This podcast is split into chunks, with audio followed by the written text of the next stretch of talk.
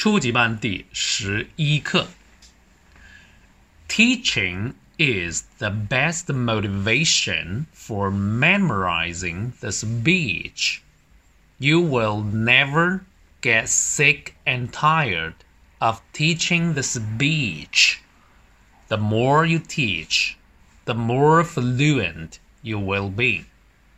Eat, drink, and sleep English.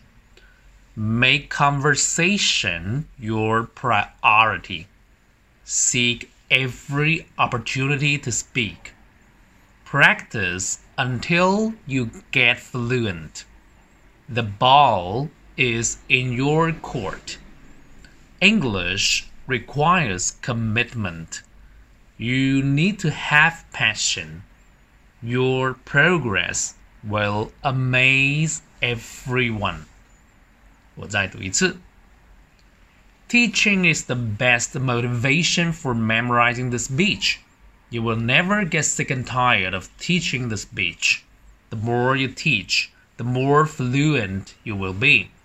Eat, drink, and sleep English. Make conversation your priority. Seek every opportunity to speak.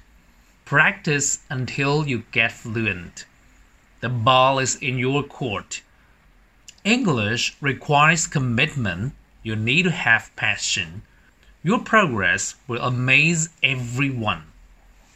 看生字，motivation 动力，sick and tired 厌烦的，conversation 对话会话，priority priority 优先，opportunity 机会。